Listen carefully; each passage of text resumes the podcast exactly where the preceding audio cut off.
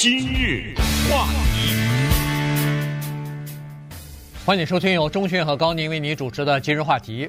这个前总统川普呢又被起诉了哈，这个起诉呢其实是呃意料之中的，原因就是联邦的独立检察官 Jack Smith 啊在进行调查已经进行了一段时间了哈，那么收集了一些证据之后呢，他昨天就由大陪审团做出来的一个裁决，说是对呃川普呢提出四项起诉，那这四项起诉呢都和二零二零年的总统大选有关哈。呃，四项起诉一诉一呃，第一个呢是欺骗美国，第二个呢是叫做阻碍政府官方的呃程序，程序啊，第三呢就是剥夺呃这个选民的宪法所规定的这个选举的权利啊，第四就是还是和那个第二个一样，阻碍国会计票啊呃对对，实际上这也属于是阻碍这个刚才说的这个官方的认证的程序啊，所以呢。基本上就是这四项罪名，而且呢，在这个起诉书当中是说，除了川普之外啊，还有六名同谋啊。当然，这六名同谋呢，他只是说有四名是律师，一名是司法部的官员，另外一名是他的高级幕僚。呃，除此之外呢，这六个人的名字呃什么都没有公布出来。显然，调查还在继续，可能是另案对这六个人呢，恐怕也会。分别的提出起诉来，所以今天我们就聊一下，因为这个事儿还是非常大哈，因为它涉及到的是二零二零年的这个总统大选之后发生的一些事情，以及这个在这段期间哈，呃，川普为什么他不承认自己败选？为什么要呃为了继续呃这个？想要继续掌权，而呃推翻，想要推翻这个二零二零年的总统大选的这个结果，然后又采取了哪些手法、哪些做法是触犯了法律？这个事情呢，实际上是诸多的诉讼当中最核心的那一部分。不管他是封口费也好，不管他是把机密文件带回家也好，还是接下来的乔治亚他要追回什么一万多张选票也好。这个里面最核心的反而是昨天下午的那一个四项的起诉，因为前面光是封口费那就是三十几项，秘密文件呢又三十几项，呃，这加起来都快七十项了，对不对？但是都没有昨天下午的这四项严重，因为昨天下午的这个四项呢，是整个的二零二零年大选以后的最核心的那个问题。这个问题分两方面，第一是这一个大选是不是公平的？这个大选有没有技术上的舞弊？咱们先不说宣传的那一部分，就是技术上的投票机上面的选举人方面的舞弊，这是一个方面。另一方面是一个落选的人，他就坚持说他自己获胜了，这个。有没有法律责任？再说的直白一点，就是我们老百姓说的撒谎犯不犯法，对不对？啊，就这么一回事儿。这是我个人的一个意见，我个人的一个观点，我个人的一个看法。我可以这样说，我就认为这个大选不是公正的。有没有犯法？即使我这句话是错误的，那这就是我们今天要值得研究的这个问题。当然。今天我们还要谈第二个大的核心的问题，就是你可以起诉我，你可以把我关到监狱里，你每对我多一项起诉，我的民调就高一点儿，是是不是？哎，这个情况也是我们需要把它谈一谈的。首先呢，我们把我们这个记忆啊往回再拨一点，就是二零二零年大选之前，其实二零一六年的时候也有这问题，但是。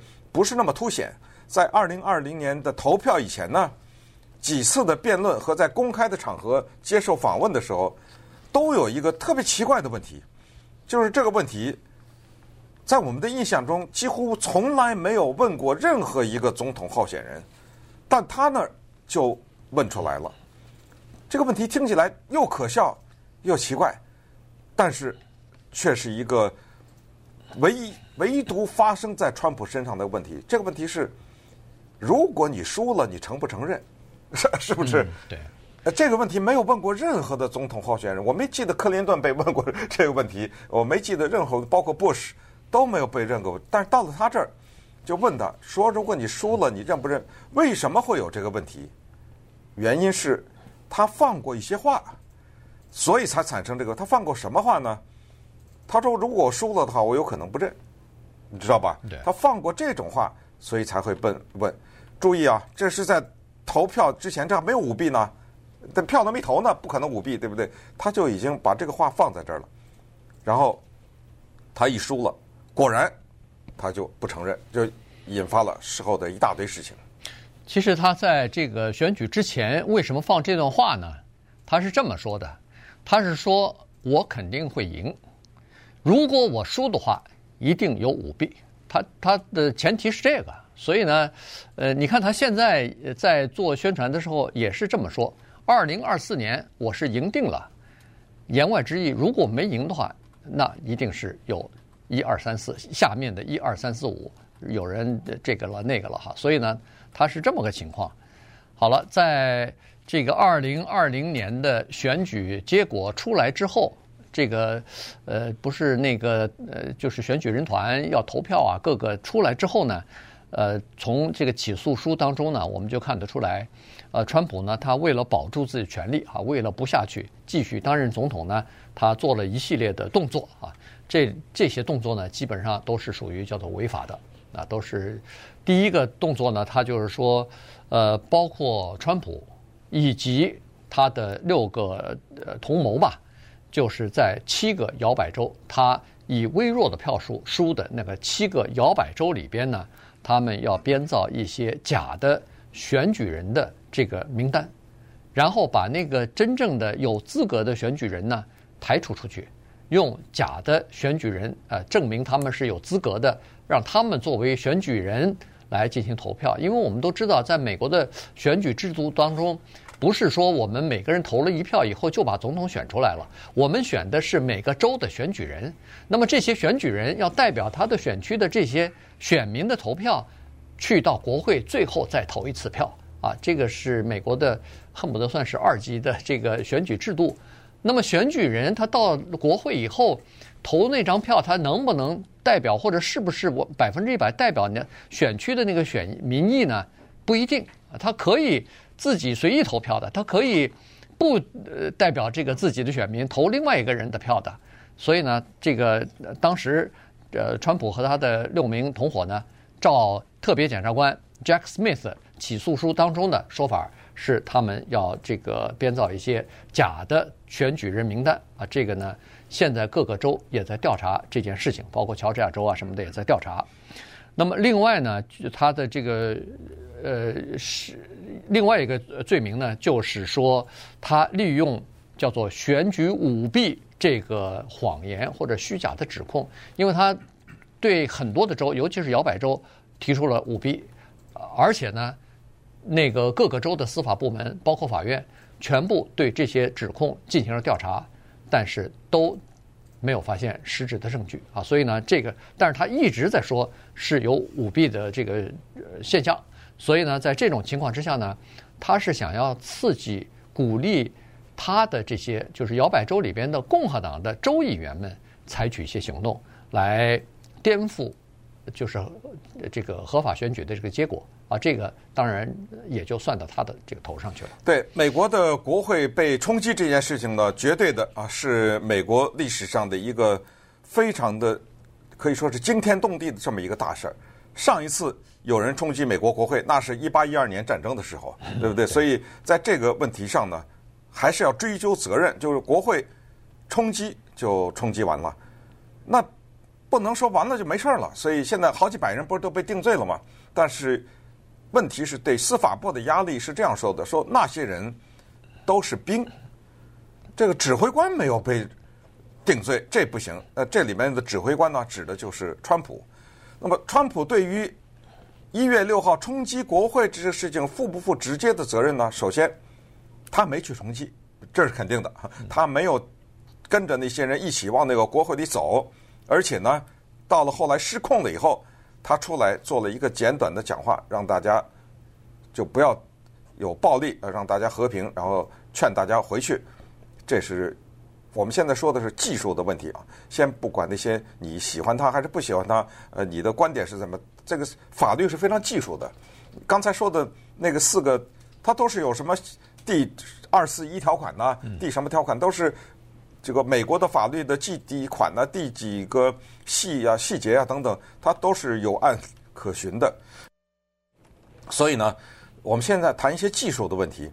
而这个技术的问题呢，就又跟宪法有点关系，就是它这这个这些东西有违宪的成分，可是宪法呀，当时那些咱们说是伟大的哈那些立宪者，他们有很多问题没想到，他们万万没有想到会有这么个总统啊 会被起诉，呃，然后呢，他选不上以后，他不承认。然后呢，他去鼓动人们，是说要争取把这个选举的结果给推翻。这个没有想到，同时也顺便告诉大家，在美国的宪法里面没有堕胎这俩字儿。在美国的宪法里面没有互联网这三个字。两百多年前哪有这些东西？对，就是说他们很多东西没有想到。还有一个没想到，就是总统有一个权利叫做特赦的权利，他可以把很多罪犯。给赦免了，但是一个总统可不可以赦免他自己呢？对不对？对这个在宪法也没有想到，所以有很多事情值得我们通过这一系列的事情呢，学习美国的政治和宪法。那稍等会儿呢，我们再来看一看这一件呃，这个这个起诉为什么是诸多的起诉当中最大的，也是美国历史上一个首次一个离职的被选下的总统，他因为不承认被选下而被起诉。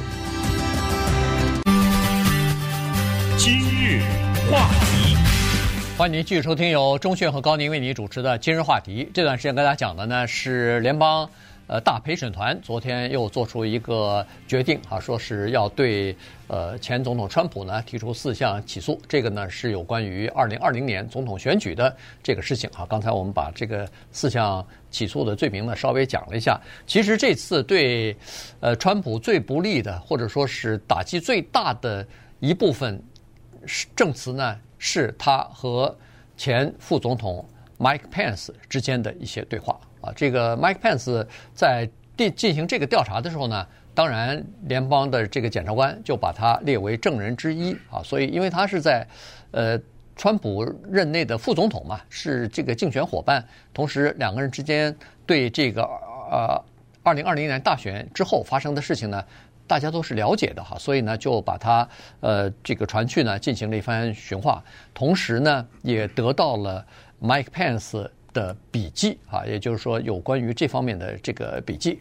那么在这个起诉书当中呢，举了这么几个例子哈，呃，Mike Pence 后来在他的这个书里边啊，呃也描述了当时的这个情况。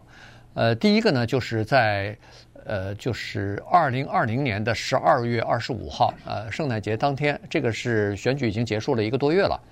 那么那个时候呢，川普是极力的要推翻这个大选的结果，说是有舞弊的情况等等。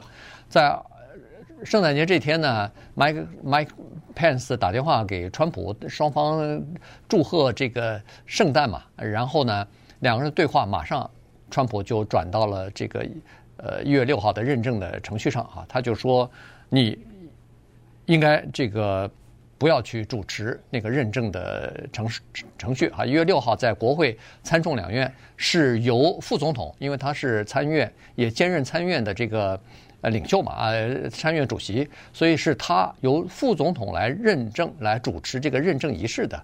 那川普就要求他在这个十十二月二十五号的时候，在一月六号的时候说是拒绝。呃，主持这个就是举行这个认证的程序，那个 Mike Pence 呢就告诉他说，呃，根据宪法呢，我们没有这个权利啊，没有这个权利不去主持或者是推迟改变这个选举的结果。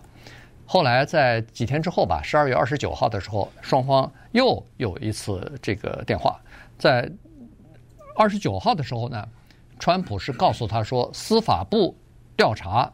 发现了一些重大的违规行为，但是事后看来呢，川普是撒谎了。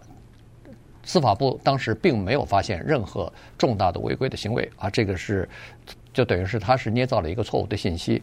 然后到了两天之后，也就是元旦了，一月一号的时候，川普就打电话给这个 Mike Pence，说是呃指责他了啊，说你凭什么反对法官要对这个副总统有权呃推迟呃认证的这个时间呃扭转这个选举结果，投票人选举结果，你为什么反对？法官对这个事情做裁决啊，就是指责他。然后一月三号的时候，在白宫还召开了一次就是核心人员的这个会议啊。当时呢，Mike Pence 是不在场，但是他和他的六名呃同谋背靠呢，呃一起都在场。当时也是讨论了这个问题。那个时候呢，其实呃他们讨论的就是说，呃应该让司法部来决定呃到底副总统是不是可以。呃，就是推迟这个认证的程序和时间，然后合法的改变选举的结果。呃，这个因为当时的司法部部长啊什么的都是川普任命的人嘛，所以他们希望是通过司法部这方面呢来做出这个决定，让副总统有权利去扭转二零二二零年美国的这么多的选民所合法选举出来的这个结果。对，关键呢是。彭斯啊，就是前副总统呢，他手里有一些手机短讯呐，呃，电子邮件呐，什么，其中有一个呢比较说明问题，就是川普在听了彭斯的讲话以后，对他说了一句话，说 “You are too honest”，嗯，你呀太老实了。嗯，对。那我们试想一下，我们在什么情况下一个人才会跟另外一个人说这句话？啊，如果真理在握的话，如果真相在你手中的话，那么这个这句话严格说是不成立的呀。对不对？呃，只有是说，哎呀，你这个谎都不能撒，你太老实了。只有在是不是？只有在这种情况下才会说出这句话。而 Pence 呢，他是这样一种人，不管是他在生活当中，还是他的书里面，还是目前我们所已知的这个人的情况，他是一个恪守基督教信条的，可以说是一个非常虔诚的基督徒。除非你有证明他不是，是吧？除非你有证据。所以在这方面呢，他恪守一个东西就是。作为一个基督徒，咱这个最底线就不能撒谎啊！对，我明知道这事儿不是这样，你别逼着我撒谎啊！所以他是捍卫了这个底线。这也就是后来在国会冲击的时候，不是要把他吊死吊死吗？吊死彭斯，吊死彭斯的时候，他后来接受访问的时候，他也是说了这个。他就是说我们没有证据，你知道吗？就是现在前总统说这个大选啊舞弊了。你知道谁最希望能证明这个呢？共和党的参众两院的议员，共和党的州长，有共和党理念的一些执法人员，对不对？嗯，对。可是现在根据 Jack Smith 这个起诉的，尽管只只有四十五页纸，但是它是建筑在一个八百四十五页纸的调查的上面对不对？呃，他是说共和党的州长，两个司法部长，白宫里面的他的幕幕僚长。他的国务卿、司法部的官员，以上全都是共和党的人啊！以上全都是想尽一切办法要证明川普说的话是正确的这样的人，他们提不出任何证据，而且关键是还相反。刚才说的两个司法部长、他的国务卿、他的幕僚长、他的贴身的，包括他的顾问。就是这那个他的律师啊，不是顾问，他的律师。朱连尼，呃，不是朱连尼，是那个就是，呃，哦，这个意大利名字那个叫什么啊？就是那个 Chip Cipollone，啊，Cipollone，Cipollone，对不对？他是他的律师，都告诉他，正好相反，就是说，呃，这个选举似乎没有什么问题，对，就我们找不到技术上的问题。就你已经输了，这个大选已经结束了。那么这个东西的重要性在哪里呢？这个就是起诉书上的的阴谋 这两个字。所谓阴谋就是，如果你真的有证据，那没问题，那咱们在法庭上见，对不对？你亮出来，我亮出来。或者说，如果你真的不知道，你被旁边的、你被身边的人骗了，你身边的人都告诉你说这个选举是舞弊的，那么你也是无辜的。哦，甚至他自己的家人呐、啊，甚至他的女儿啊什么之类的，呃，女婿什么之类的，都告诉他你输了。那么在这种情况之下，就是这个叫呢。呃，明知叫做心知肚明，却你故意的这样说，那么这个就严重了，严重五条人命啊，对不对？在冲击国会的时候，五个人其中是有有他的支持者啊，对不对？所以这样的话，你明明知道这个结果，你还要这样说的话，那么这个问题就非常的严重，而不可能说哦哦哦，不好意思啊，我我错了，我收回来。呃，那不行啊，对不对？嗯、这个事情已经造成了国会已经冲击了。那么，所以不管你是支持川普的，还是支持拜登，这个跟你的政治观点没有关系了哈。我们必须得承认有一些没有争议的事实。这个没有争议的事实就是，这个选举要不就是舞弊，要不就是没有舞弊，是不是？对，对我没有说舞弊，也没有说没有，是不是这样？对不对？他只有二者一，因为现在有一个人说舞弊，有一方面说没有舞弊，所以我们必须得承认，他到底有没有？这这个真相在哪里？到但是问题是说说有舞弊的那一方没有证据，那么另一个说法，哎，那你怎么不查拜登啊？啊，这个不行，这个这个逻辑不对，因为两个错不等于对，对不对？那，咱们就说拜登犯了弥天大罪，他儿子是什么盗窃什么国家机密或者什么，这都没问题。他犯什么罪，咱审他，对吧？咱们拿他来说事，所以呢，这个逻辑也不行。那么接下来我们就看一看他身边的这个所谓的 六个同谋啊，其实这六个同谋呢，也是在不同的程度上最后也认了。也认了他自己是捏造了一些东西，也也没有确实的证据说这个选举是舞弊的。那好，稍等一会儿我们就看看这六个人是谁，以及这样的一个起诉走向何方。那么最后呢，我们回答一个问题，就是为什么你越对他起诉，他的支持者越多？今日话题。欢迎继续收听由中讯和高宁为您主持的今日话题。这段时间跟大家讲的呢是，呃，川普前总统呢又遭到四项罪名的起诉啊，这个是和二零呃二零年的这个总统大选以后的各种各样的这个想要保留住自己的职位不承认呃败选所采取的一系列的行动呢，呃是属于违法的的对这这些事情的这个指控哈。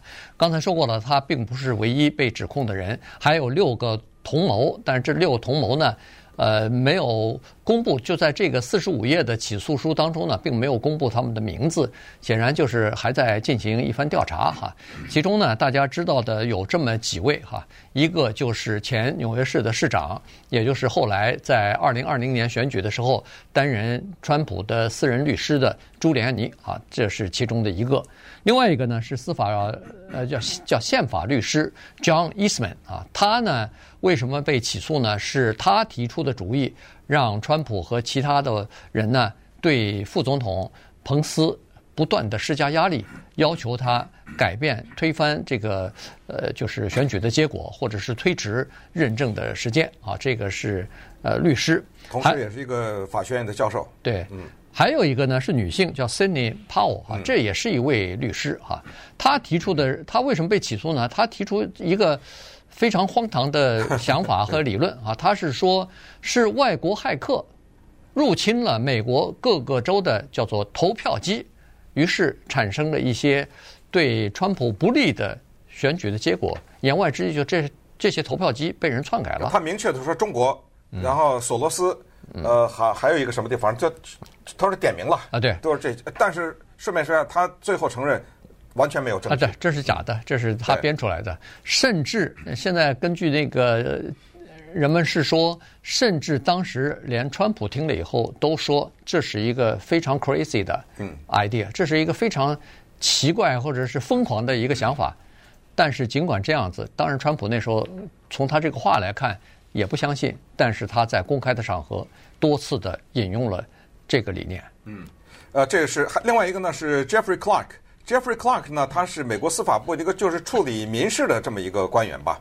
啊，这个人呢也是所谓的六个同谋之一啊。这个人呢和 另外一个叫做 Kenneth 呃 Chesbro 这个人，他们一起都是帮着川普呢，就营造了一个大的。气氛吧，啊，一个大的气氛。这个大的气氛就是说，咱不能认输啊，因为这个里面是这样，川普呢，他有一个心结，他就万万的没有想到他会输给拜登。咱们说换个别人，他可能也就心里还能踏实点，他就没有办法接受这个事实，他觉得拜登是这样的不堪一击。拜登在民主党初选的时候差点没出来啊，对不对？所以他没有办法接受这个事实。那么这些人呢，就等于是我们看到的另外的一个现象，在历史上难逃的一个现象，就是皇帝身边的人要捡他爱听的话说，是这他们太了解这个皇帝了，所以他们就一切顺着他来，因为他知道以前的那些不顺的人下场是怎么样，对不对？对，都已经没有了。所以在这种情况之下，或者是出于私人的，或者出于什么样的目的。他们不管是出于什么样的目的，他们呢，都在一起营造了一个可能连他们自己都不相信的这样一个大的借口。可能他们有一个东西，这六个人包括川普在内都没有想到，就是这个东西，这个事情的后果。那现在这个后果的，不管是冲击国会啊，是出了人命啊，还是后来的接踵而来的起诉，这个。都是出乎了他们的意料。现在事后想一想，如果当时包括川普在内，还有这六个人，他们都知道会有这一天的话，可能就不一定会是那样做了。其实，作为川普的支持者，我们也都知道，这个跟接下来要谈的话题有直接关系。就是这些人为什么支持川普？那些穷苦的、没有什么受过教育的白人，他们为什么支持这样一个纽约的房地产的百万富翁？呃，家里的号称是连马桶都是镀金的。他们为什么支持这样一个人？其实并不是他们多喜欢他，而更多的是他所代表的那一系列的理念。而这些理念呢，就后来就变成了大面积的文化战争。这些理念也表示左派的偏激，导致刺激了右派，就是作用力和反作用力的一样。所以川普是只是一个代言。那作为这样的一个情况下，我们反过来想，如果那一次他失败了选举，他突然站出来，他说：“首先就是我们做了应有的努力啊，我们为了共同的事业，我们这个事业就是要把这个工作拿回到美国来。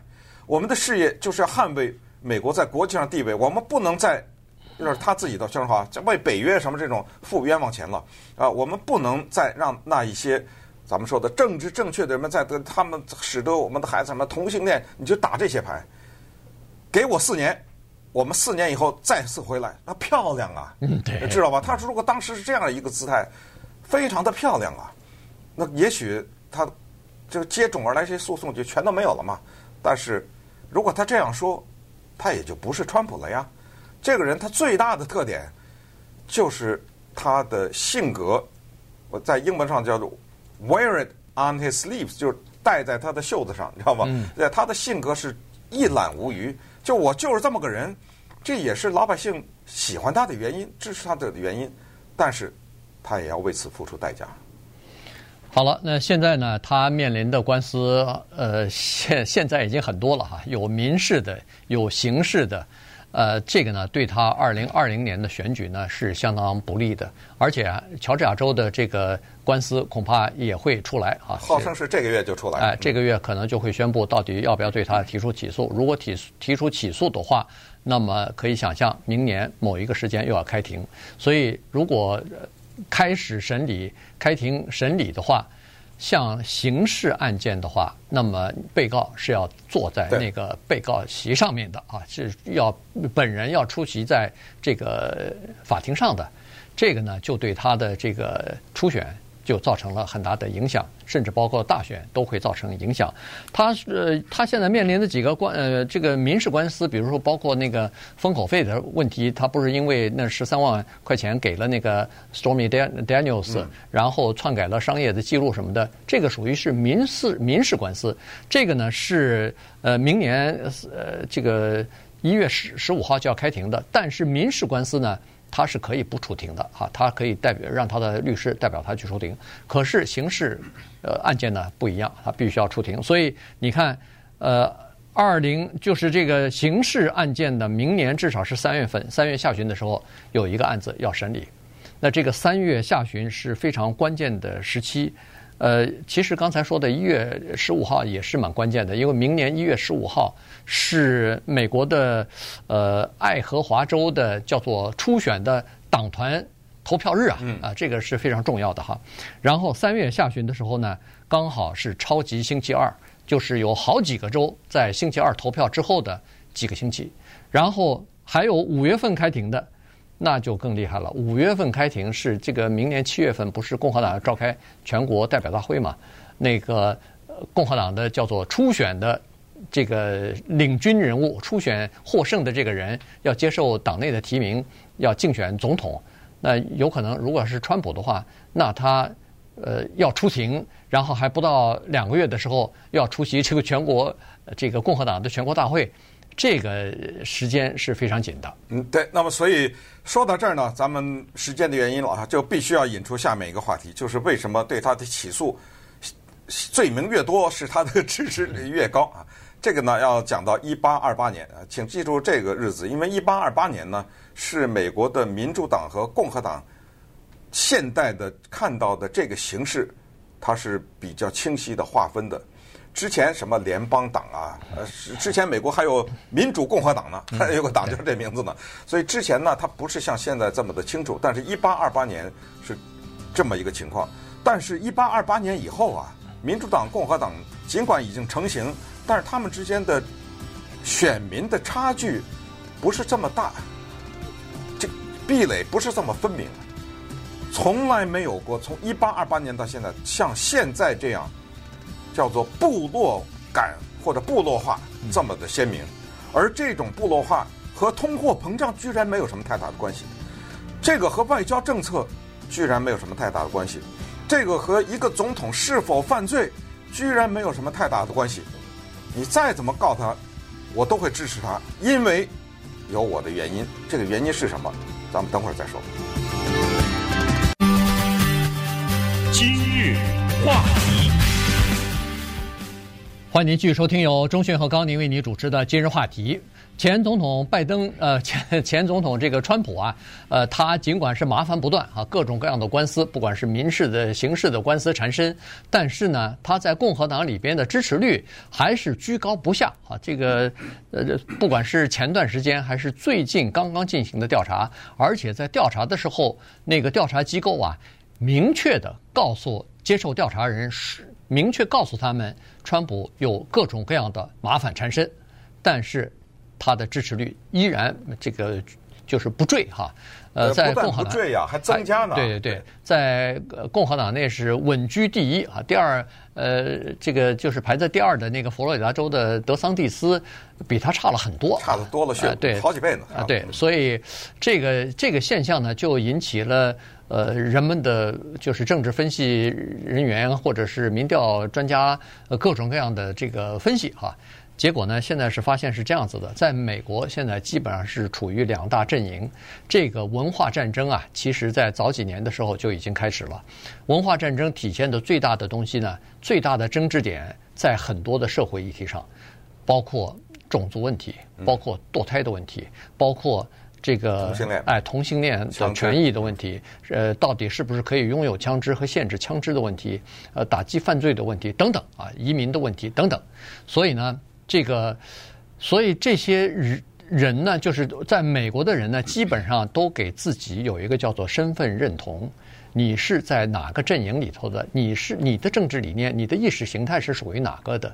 在这种情况之下呢，人们基本上是投票给自己这个代表自己理念的这些人，甚至不管他是什么样的一个人，他的道德操守怎么样，他的经济政策怎么样，他甚至的外交政策怎么样，我都不管。我就是管，在这个问题上，他能代表我，我就投投投票给他。你发现，因为尤其在外交啊等等，其实有的时候两党差的并不是那么大。嗯，你说现在对中国，这不是两党都很强硬嘛，对不对？呃，你说关税什么这些问题上，经济的问题，呃，所有的总统也都是在绞尽脑汁，不管是你给富人减税也好，或者通过什么办法也好，也都是想促进经济。在这方面，当然减税不减税这个问题是有一些争议，但是。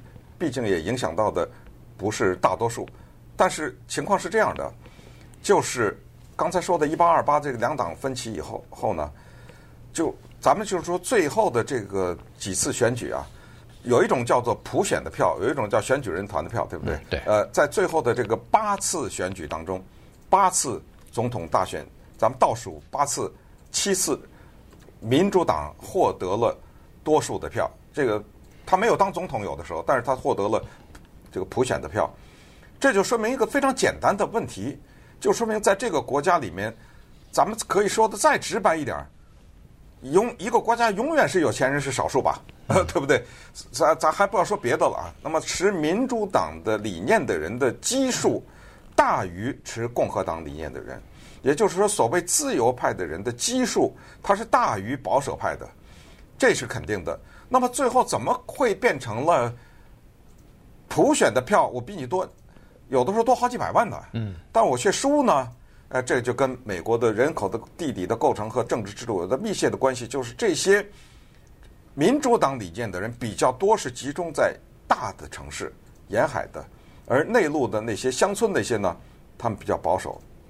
有一个东西就唰的一下给了他们一个谈判的筹码。那就是选举人团呐，嗯，还有就是美国的参议院的，不管你这个州的人口，反正就两个，对，一个州两个，他就把这个给拉平衡了。对，所以呢，共和党占的就是这两个地方，就是美国政治制度里边，呃，对小州啊有优待，对小州有好处的这两个，所以使得呃这个共和党呢，尽管在选举人。呃，或者在选举的这个普选的当中落后，可是问题在选举人和在参议院里边呢，呃，还是势均力敌啊！而且最近这就是进入到二零零零年以后吧，两党之间的差距现在是越来越小。嗯，你要想从对方拉一些人过来到自己的这一派来呢，这个战壕现在是越来越深，基基本上是拉不过来啊！所以这就就造成了为什么这个川普尽管。麻烦很多，呃，这个官司不断，可是问题支持他的人仍然是呃不会改变他们的心意。